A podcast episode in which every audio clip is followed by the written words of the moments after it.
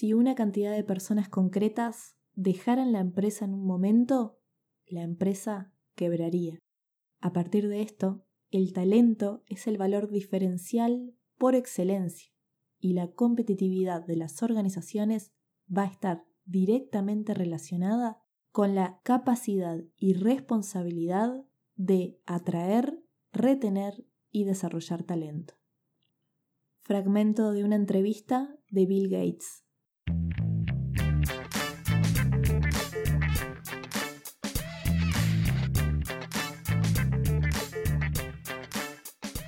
Bienvenidos al episodio número 8 de Administración.zip, el podcast quincenal de Administración de Empresas.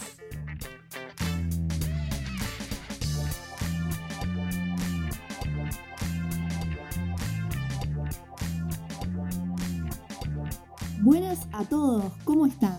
Hoy vamos a hablar sobre la gestión de personas en una empresa. Vamos a comentar sobre las tareas, técnicas y retos del área para emprendedores emprendedores que quieran profundizar conocimientos en esta área, sector. Después vamos a hablar de temas de actualidad que interesan a todos. Y si sos empleado o estudiante, quédate también hasta el final porque vamos a compartir unos consejos muy útiles para vos. Este es un tema a pedido de ustedes, ya que ganó la votación que se hizo en Instagram la semana pasada. Quienes no me siguen allí pueden hacerlo como arroba adminpodcast en Facebook e Instagram ya que ahí voy subiendo actualizaciones técnicas, temas de gestión y trato de hacerlos partícipes para que ustedes también puedan aportar a lo que es este equipo.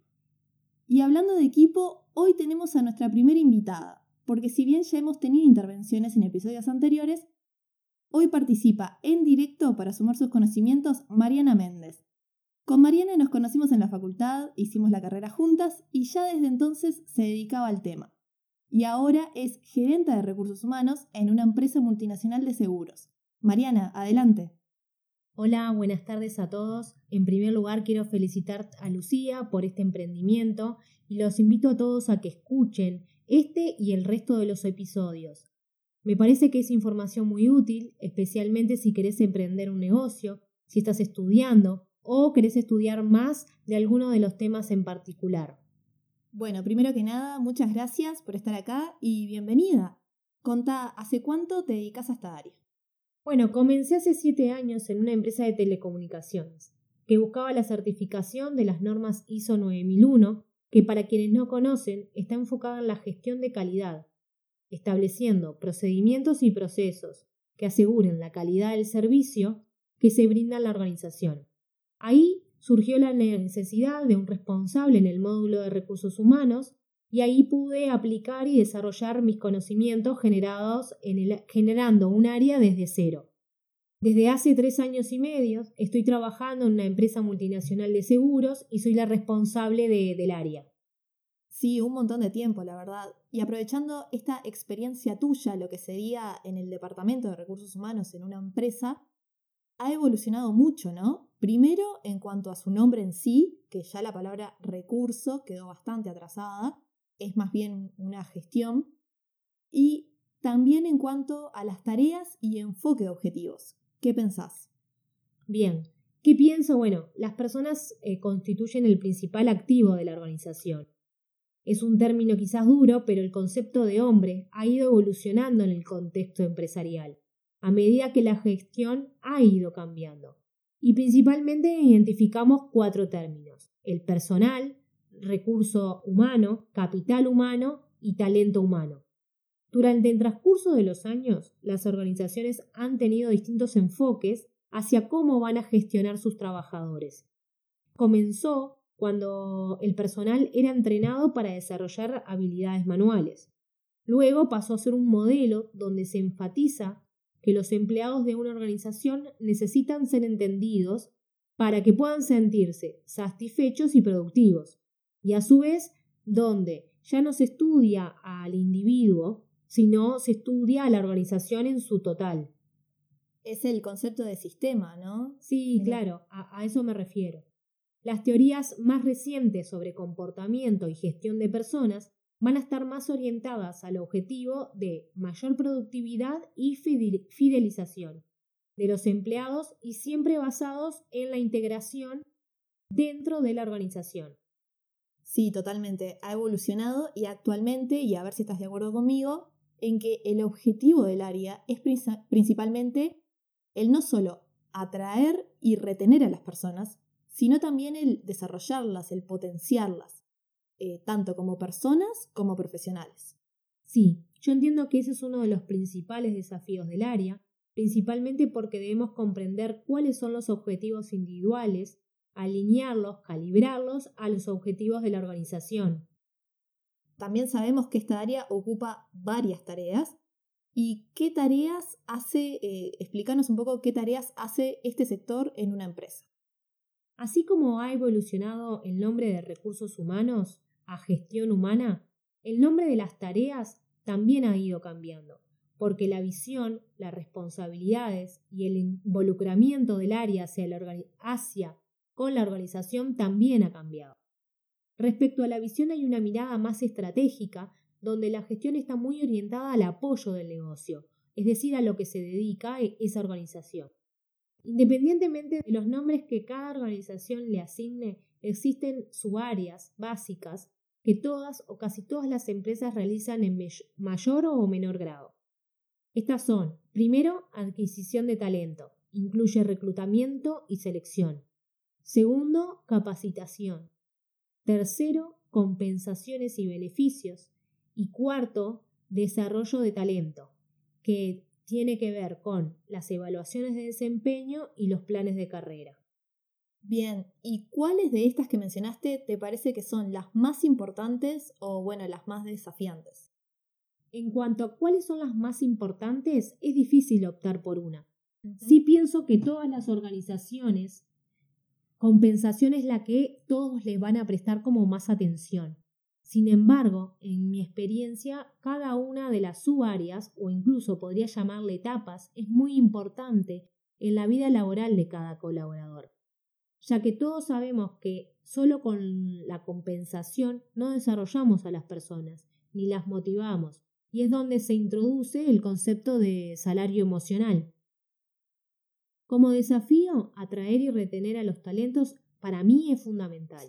Desde la organización ya no es suficiente el reclutamiento tradicional, donde se comentaban las tareas y la remuneración, sino que la organización debe generar estrategias que le permitan ser una marca empleadora, adquirir a los mejores talentos, pero además que además compartan con la cultura de la organización.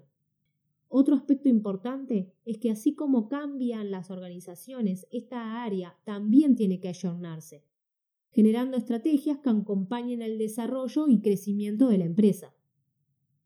Sí, eh, súper de acuerdo contigo. Mencionaste dos, conceptos eh, recontra relevantes que son el salario emocional y la marca, eh, la marca empleadora. Además, con esto último que dijiste, eh, es tal cual. Mismo yo que trabajo en una empresa de software, se usa constantemente lo que se llama metodología ágil. La metodología ágil se trata de eh, tener reuniones con los equipos en periodos cortos para ajustar las tareas. Por ejemplo, en esta área específica de gestión de personal, podrían ser las tareas de selección del personal o evaluaciones de desempeño y se pueden tener eh, reuniones semanales para revisar cómo va el proceso, cuántos candidatos se presentaron, qué características tienen, si se alinean, si hay que modificar algo en el llamado, etc. Es, eh, es en sí ver en qué se avanzó, en qué se está trancado, y esto te permite iterar, iterar con tiempo y iterar a un periodo corto de tiempo, lo cual haces mucho más rápido. Además, todo esto de la respuesta rápida que se genera reduce costos en tiempo y en dinero. Ahora me surge una pregunta. Em, el otro día, charlando de este tema en una reunión con uno de los socios de la empresa donde trabajo, hablábamos, entre otras cosas, de cómo se traslada esto, eh, esto de los planes en las grandes empresas. Empresas que tienen cientos de empleados y que ver la individualidad resulta complicado. De si esto que hablamos recién, de tener eh, un plan para mitigar posibles problemas como son la desconformidad, el mal ánimo, etc., realmente se da. Es decir, si en las empresas hay una proactividad para apoyar a las personas o si se pasa la mayor parte del tiempo reaccionando al corto plazo a las situaciones. Sí, Lucía, sabes que este aspecto que vos mencionás es muy importante, porque el rol de, recursos humanos es apoyar a los líderes en la organización y en la gestión del talento. En este sentido, debemos colaborar con ellos en darles las herramientas, ya sea a través de la capacitación, de procesos de evaluación de desempeño, y a su vez en que puedan saber cómo abordar a los colaboradores, por ejemplo, las conversaciones difíciles. En las empresas, una herramienta muy útil es la encuesta de clima laboral. Eso te permite no solo escuchar la voz de las personas e identificar cuáles son tus fortalezas como organización, y también ver cuáles son los aspectos que deberías mejorar. Sobre estos últimos, lo que siempre se sugiere es poder generar un plan de acción que te permita corregir. Y si es verdad que en el día a día te va absorbiendo eh, algunas dificultades o a veces algún conflicto entre los colaboradores, pero siempre tener un plan diseñado te va a ayudar a que no pierdas cuál es tu objetivo, ¿sí? Y siempre poner foco en llegar a ellos. Bien, eh, fundamental como venimos mencionando ahora y en otros episodios, lo de no perder el foco, de tener ese, eh, ese camino marcado y estar preguntándonos para qué hacemos las cosas y que se alineen a la empresa. Luego, uno de los más grandes cometidos del área de personal es buscar motivar a la gente. Este tema es enorme, justo hablábamos con Mariana fuera de micrófono, la cantidad de cosas que, que hay en torno a esto, pero sabemos que existen ciertos factores que producen la motivación de las personas. Y hay varias teorías que explican esto. Está la teoría de Herzberg, Maslow, McClelland, que son las más conocidas y podemos decir que se basan en satisfacer distintas clases de necesidades, en que luego de tener cubiertos los aspectos básicos de una persona, como ser su higiene, seguridad, alimentación, se pasa a, a querer los vínculos y luego la realización o reconocimiento. Se trata de la expectativa, ¿no? Y a ver si estás de acuerdo conmigo, eh, Mariana, que la motivación es la expectativa de que el trabajo que realizamos nos va a llevar a una recompensa. Y esa recompensa tiene valor para nosotros. No es simplemente monetaria, puede ser de todo tipo, de, varios tipos. Y como encargado del área hay que saber cuáles son las necesidades de los empleados y cuáles de esas necesidades realmente le dan valor o felicidad cuáles simplemente esperan para sentirse cómodos. Hay factores que las personas esperan en una empresa para sentirse cómodos y otras que realmente las motivan. Y de esto, ¿cuáles son para vos las mejores técnicas de motivación de personal? Bueno, en mi experiencia, las mejores técnicas de motivación de personal son aquellas que combinan la vida laboral con el desarrollo profesional. Y en este sentido, el rol del líder, como mencioné anteriormente, es fundamental. Por ejemplo, quizás una organización tiene un interesante nivel de remuneración o paquete de beneficios sin embargo, si la gestión del líder falla, no existe técnica que motive a la persona. Otro factor importante es que todas las personas tienen intereses distintos, ya sea por la, la generación a la que pertenece o, por ejemplo, el beneficio de maternidad o paternidad no es para todos. Por lo que el desafío del área de recursos humanos es trabajar junto con los líderes para identificar y definir herramientas de motivación que involucre a la mayoría pero que también ¿sí? tenga en cuenta a qué generación pertenece o pequeños grupos de esa organización. En general, las personas valoran mucho lo que es la capacitación que te da la organización, ya sea o para el desarrollo de habilidades técnicas o incluso en el desarrollo como líderes. Respecto a la combinación de la vida personal y el desarrollo profesional, por ejemplo, actualmente donde trabajo, tenemos los viernes cortos en verano. En sí lo que hacemos es compensar el horario que no se trabaja el viernes en la tarde en el resto de la semana. Es decir, en realidad trabajamos las mismas horas, pero la verdad las personas lo supervaloran, porque en sí es como que nos rinde más el fin de semana. Claro que si un viernes te quedó algo que no podés postergar o te comprometiste a entregar, eh, va a ser tu responsabilidad cumplir con eso y quizás no te vayas tan temprano, pero la idea es que eso sea una excepción. Sí, eso está muy bueno, sobre todo porque siempre decimos que el fin de semana se pasa volando y, hacer cosas para que dure más está buenísimo.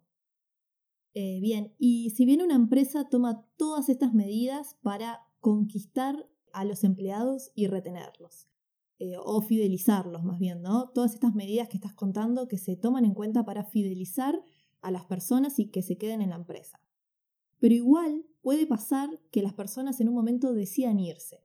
Entonces, ¿qué postura tomar en ese momento? ¿Cómo acciona la empresa ahí? Bueno, en cuanto a esto, cuando una persona decide irse de la organización, desde recursos humanos tenemos una conversación posterior al pago del egreso. ¿Sí? ¿Por qué posterior al pago del egreso? Porque la idea es que se sienta lo más libre posible al momento de expresar el por qué realmente se fue.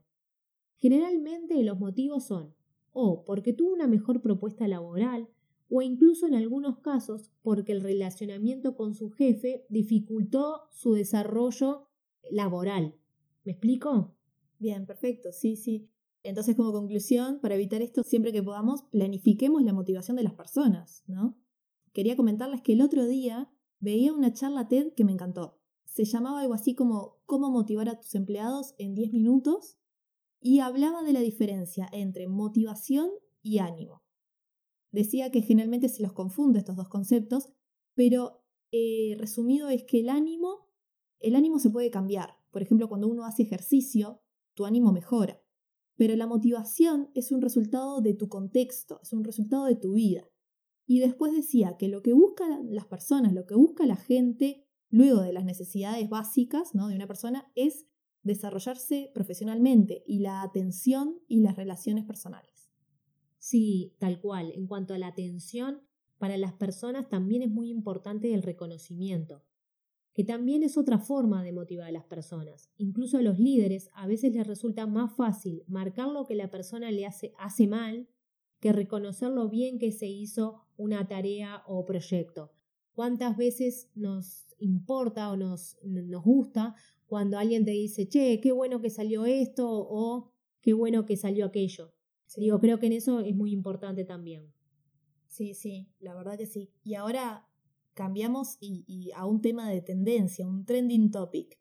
¿Qué pasa con la automatización? ¿Qué opinión tenés de la aparición de las nuevas tecnologías para sustituir ciertas tareas que realizan o hacían las personas?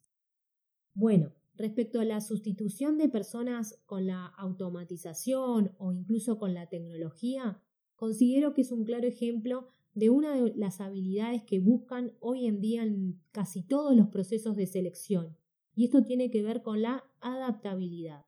No importa en el rol que estemos, siempre tenemos que estar renovándonos y adaptándonos a los cambios, ya sean internos o externos en la organización. En este sentido, siempre sugiero que las personas puedan capacitarse.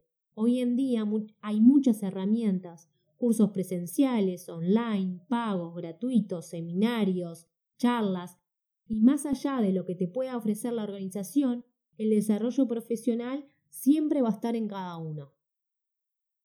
Sí, muy cierto. Em, también mientras buscaba material para este episodio, encontré un dato interesante que está relacionado con esto, em, que publicó Pro Universitarios, que es que casi un 90%, o sea, un 90% de los empleados esperan que su empresa sea impactada por la digitalización en los próximos años. Y esto se refiere a todo lo que cambia la tecnología. La tecnología cambia la forma de entregar un producto o servicio y también a la automatización. Desde el punto de vista también del área en sí que estamos hablando ahora, que antes se dedicaba solo a la liquidación de sueldos, por ejemplo, eran un montón de personas abocadas a esto y luego con la aparición de la tecnología, esas personas que se dedicaban solo a liquidar sueldos han disminuido y ahora las personas en las empresas han tomado capacidades distintas. Em, capacidades distintas, como bien decías antes, de, la adaptabilidad, de la importancia del el aprendizaje continuo. Todos los sectores se están transformando o han sufrido una transformación y los empleados han pasado de hacer tareas rutinarias a necesitar creatividad e innovación para no solo ser seleccionados para los puestos que aplican, sino también para promoverse en sus trabajos. Recomendaría que para mantenerse en un trabajo y crecer hoy en día hay que parar un momento y decir, bueno, ¿cómo puedo agregar valor a este proceso, tarea, ese toque de creatividad que por ahora las computadoras no pueden hacerlo o bueno, no estoy enterada de que puedan. Sí, tal cual. Ahora una pregunta para quienes no tienen empresa, pero son empleados y quieren saber. Consejos para la selección de personal. ¿Qué toman en cuenta los entrevistadores para contratar a alguien? ¿Algún tip que nos puedas compartir? Sí, bueno, en primer lugar tenemos el currículum, ¿sí? Que es como la carta de presentación y la primera instancia que el candidato tiene de contacto con la empresa, ¿sí? Y yo entiendo que existe información básica que no debería faltar o que siempre tiene que estar lo suficientemente clara.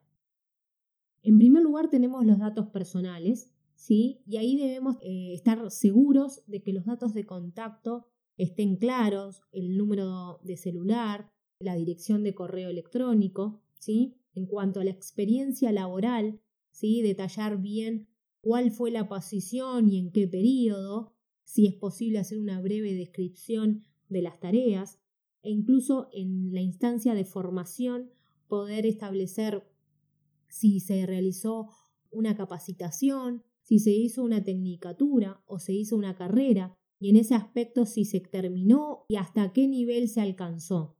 Y en cuanto a las referencias, yo sugiero poner las referencias laborales y dejarlas personales para cuando es una primera experiencia de empleo.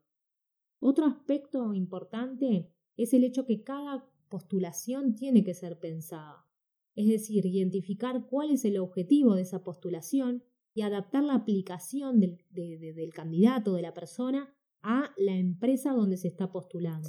Sí. Dando un, paso siguiente que sería las entrevistas, yo entiendo que la puntualidad es un factor que, que siempre se toma en cuenta, ¿sí? y ya propiamente en la entrevista en el lenguaje corporal, ¿sí? sentarse derecho, sentirse relajado, estar enfocado a la persona e incluso si son varias personas las que están entrevistando, la idea es poder ir intercambiando la mirada con los otros participantes, principalmente tener la escucha activa muy atento para tratar de responder a lo que se me está preguntando hablar claro, hablar pausado, no cruzar los brazos. Yo entiendo que esos son factores importantes a la hora de tener en cuenta en una entrevista. Sin embargo, yo considero que el tip, si me permitís, Lucía, el tip más importante que, yo les puedo dar es que se preparen para las entrevistas, ¿sí? Si conocen la empresa, estudien, sepan qué hace, qué tan reconocida es, exploren en la web, qué información existe. ¿sí? Y en ese sentido poder identificar por qué me gustaría trabajar ahí, por qué deberían contratarme. ¿Es por mi experiencia? ¿Es por mi formación? ¿Es porque tengo alguna competencia que me destaco de los con respecto a los demás candidatos? ¿Sí? ¿Qué puede hacer esa empresa que me pueda potenciar a mí en mi desarrollo profesional? Mm, la verdad que muy valioso todo esto. Por favor, tomen nota. Esto, eh, sobre todo lo último, me parece clave, ¿no? El tema de uno a veces lo hace en el sentido de que necesita conseguir trabajo, pero enfocarse en, verse en esa empresa reflejado, que se alinea a vos y, adaptar, adaptar tu currículum o adaptar tu solicitud a la empresa. Lo que decía Mariana, para mí coincido 100%.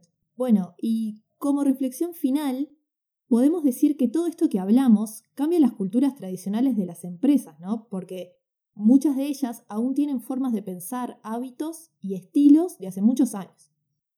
Y otra cosa interesante es que no todas las empresas tienen una persona encargada de la gestión de las personas. Y ahí me paro un segundo porque es un punto importantísimo. Todos sabemos y repetimos constantemente que las personas son el capital más importante de las empresas. Pero la clave está en dedicarle de verdad tiempo a esta gestión, en mejorar la dedicación de la gestión profesional de las personas, porque son quienes, en la mayoría de los casos, son la cara visible, o sea, la primera impresión del negocio. Exacto, Lucía, coincido contigo. Incluso como mencioné anteriormente, el desafío del área de gestión humana es apoyar a los líderes en el desarrollo de las personas, es el medio para alinear los intereses personales con los objetivos de la organización. Y para ellos, si estamos hablando de que los clientes son lo más importante, en ese sentido los clientes internos son un valor súper importante. Sí, totalmente. Y además eh, sabemos que el mundo cambia constantemente. Las empresas se adaptan día a día y está justamente en la capacidad de adaptarse, en incorporar estos conceptos para llevarlo al éxito. en el episodio pasado también decía un poco de pasar a la acción, de todo esto que hablamos acá, ir de a poco incorporándolo y ponerlo en práctica. El cambio no es fácil, supone salir de la zona de confort, que está en boca de todos, la zona de confort, pero a mí me gusta más pensarlo como eh, expandir, saber hacer un poco más, aprender cosas nuevas, expandir tu zona de confort. Lo que sí te puedo decir es que el cambio es, es ya una constante en nuestras vidas, pero esto nos desafía, te hace aprender y un cambio positivo siempre llevará a la empresa a mejores y mayores resultados. Hasta aquí llegamos. Mariana, muchas gracias de nuevo. Me encantó tenerte aquí y que hayas compartido toda esta información. Bueno, muchas gracias a vos, muchas gracias a todos quienes nos escucharon. Espero que les haya gustado, pero sobre todo que les haya sido útil. Siento que hablamos de mucho, aún así tenemos muchos conceptos importantes, ¿sí? como el concepto de liderazgo, competencia del líder, el concepto de empowerment, compromiso, fidelización, accountability, clima organizacional, cultura. Realmente que hay un sinfín de, de términos y de conceptos que lo que podemos decir es que es muy amplio. Sugiero que busquen, que lean, que estudien, principalmente si buscan emprender o van a asumir un rol de liderazgo o incluso para su desarrollo profesional. Sí, exacto. La idea de este episodio es dar una introducción a este tema y ya hablaremos mucho más en profundidad de todo esto. Como saben, el podcast está en Instagram y Facebook como arroba adminpodcast, adminpodcast, y en Twitter como arroba adsipodcast con Z y una sola P. Espero sus comentarios para saber qué les pareció el episodio. Gracias por haber llegado hasta aquí. Y si les gusta, lo pueden agregar en sus librerías en Spotify o suscribirse en otras plataformas y calificarlo 5 estrellas en iTunes. También, si lo puedes compartir a otras personas que, les, que veas que les pueda servir, eso también siempre ayuda. Nosotros nos volvemos a escuchar el primer lunes de octubre. Chau a todos, muchos éxitos, Lucía.